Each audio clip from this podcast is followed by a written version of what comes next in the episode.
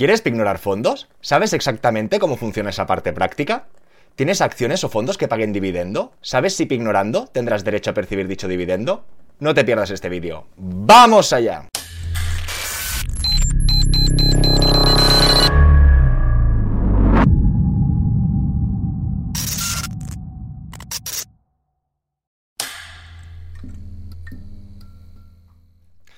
Hola a todos y todos, bienvenidos al Banquero del Pueblo. Recordar a todos los que no me conozcan que llevo máscara porque actualmente trabajo en una entidad financiera y cuando lleguemos a 100.000 suscriptores nos veremos las caras. Así que suscríbete. En el día de hoy realizaremos la quinta sesión de Pignorar para todos aquellos que no los conozcáis, que sepáis que empezamos desde qué es la pignoración, a cómo solicitar la pignoración y después ya ampliamos ese conocimiento con el tema de los inmuebles. En la sesión de hoy veremos esa práctica o de qué manera se pignoran los fondos y las acciones y gracias a todos vuestros comentarios y preguntas, que ha habido bastantes en común, veremos o aclararemos qué derechos o no derechos tenemos sobre los dividendos de algunos fondos y de algunas acciones.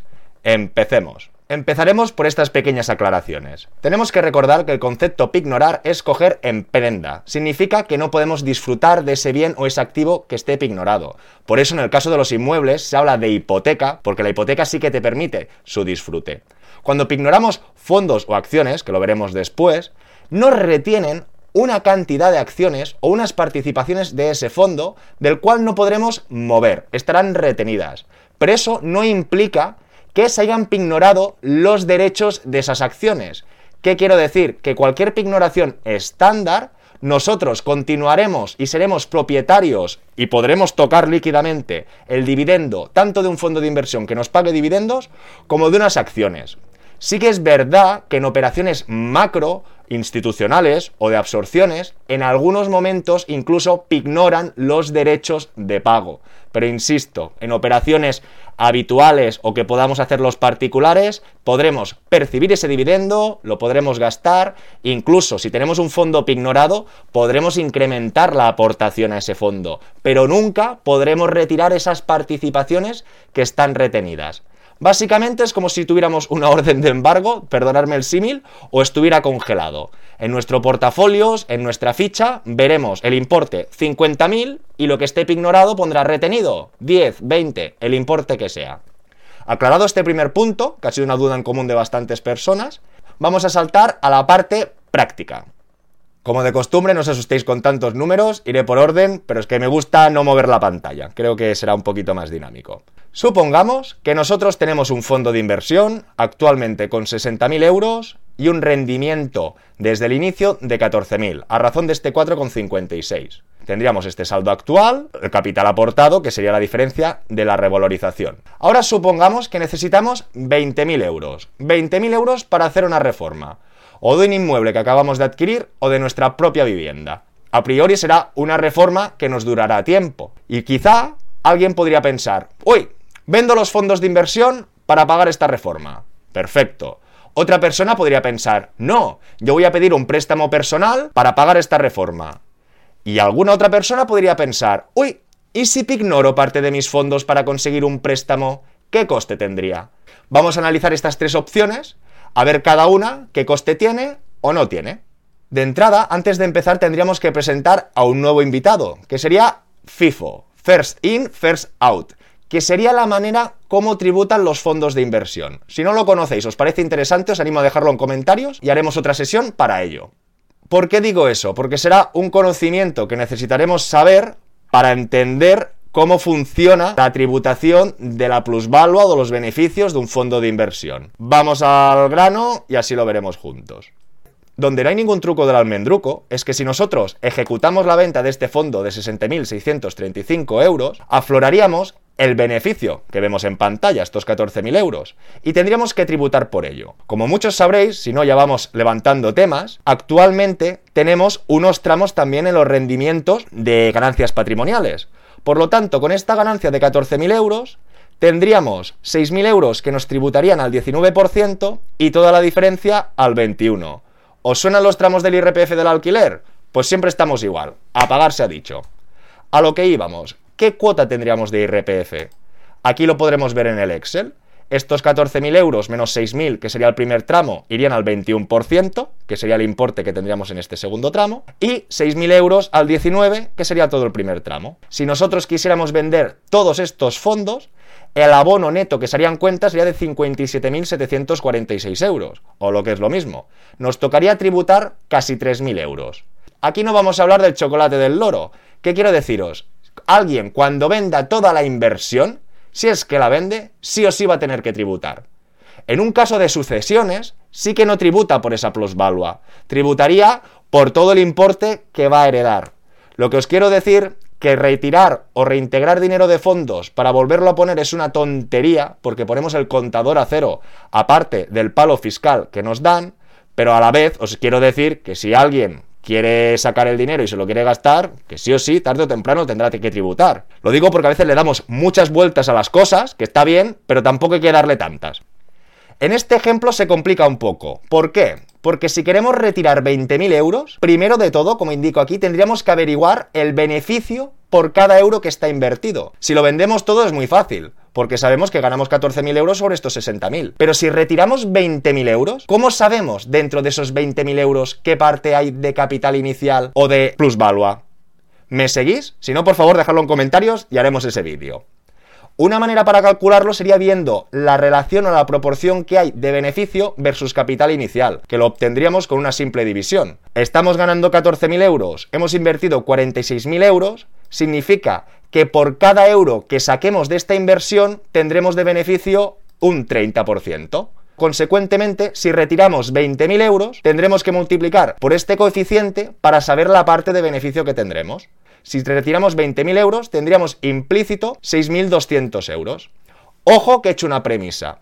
Este cálculo que acabo de hacer es si esta rentabilidad fuera lineal en el tiempo. Cualquier fondo de inversión que tengamos cualquiera de nosotros Seguramente hace 10 años ganó un 10, luego perdió un 7, ganó un 14. ¿Qué quiero decir con esto? Que como no son lineales, seguramente esta proporción que estoy poniendo como lineal no sería así, con lo que nos podíamos encontrar que hay más o menos beneficio.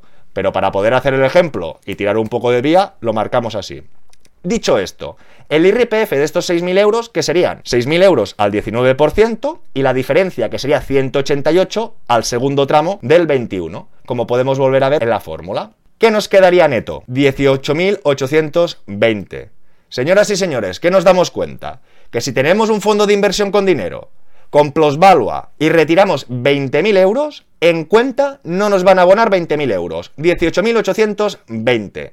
Y esto no es que hayamos perdido dinero, pero es del dinero que estábamos ganando de estos 6.000 que estaban dentro de los 20, es decir, tendríamos 14.000 de capital inicial y 6.000 de plusvalua. Cuando retiramos el dinero de estos 6.000, cataclasca, Hacienda nos quita su parte. Por lo tanto, veríamos que retirando 20.000 tendríamos 18.800. El más avispado verá que no tendremos que retirar 20.000, sino que tendremos que retirar 21.000 o un poquito más. O lo que me quiero dar cuenta o lo que quiero que nos demos cuenta es que el impacto fiscal por cancelar este fondo para pagar la reforma será un impacto de 1.200 euros. Paco, que no lo habíamos presentado, es el caso de Paco, ¿qué alternativas tendría? Por un lado, tendría un préstamo que le podría ofrecer su entidad porque es muy buen cliente. Si no fuera tan buen cliente, entenderme, que es para hacer un poco la película, le ofrecerían un 10. Pero yo tampoco, para ser tan malo, le dejo un 6. Si hiciera un préstamo al 6%, pagaría de intereses 3.200 euros.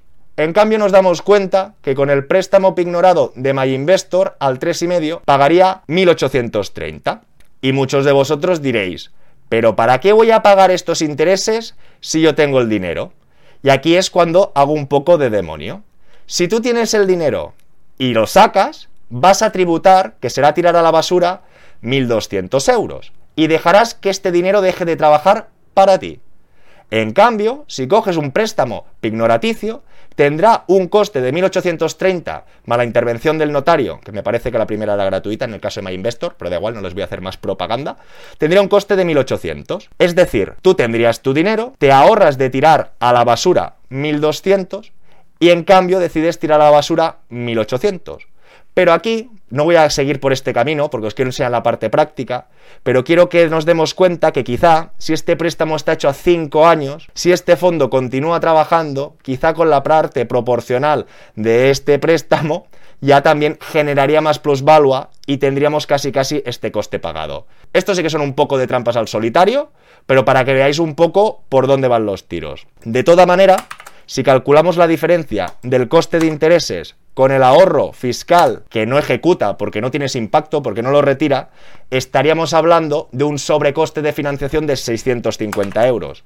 Que 650 euros dividido entre 60 meses que duraría esta financiación serían 10 euros. Por lo tanto, aquí ya sería un poquito de, a ver, Paco, ¿quieres que por 10 euros al mes no retirar estos 20.000 euros del fondo, que te continúen trabajando y tú pagar poco a poco el préstamo? Como ya comentamos en los otros vídeos, necesitas tener nómina, etcétera, etcétera, etcétera. Pero bueno, los que me habéis seguido, yo quería hablar un poco de la pignoración y para que se le viera un poquito su fruto o sus virtudes. También destacar que estamos hablando de esta operación donde la plusvalua real es de un 30% y estamos hablando de una rentabilidad media de un 4,5%. Si nos viéramos en una circunstancia que el capital inicial fueran 30 y la plusvalua 30, está claro que aquí cuando retirásemos dinero de este fondo, la castaña fiscal sería mucho mayor y quizá aquí nos podríamos encontrar 3.000 euros versus 1.800 y la decisión sería más clara.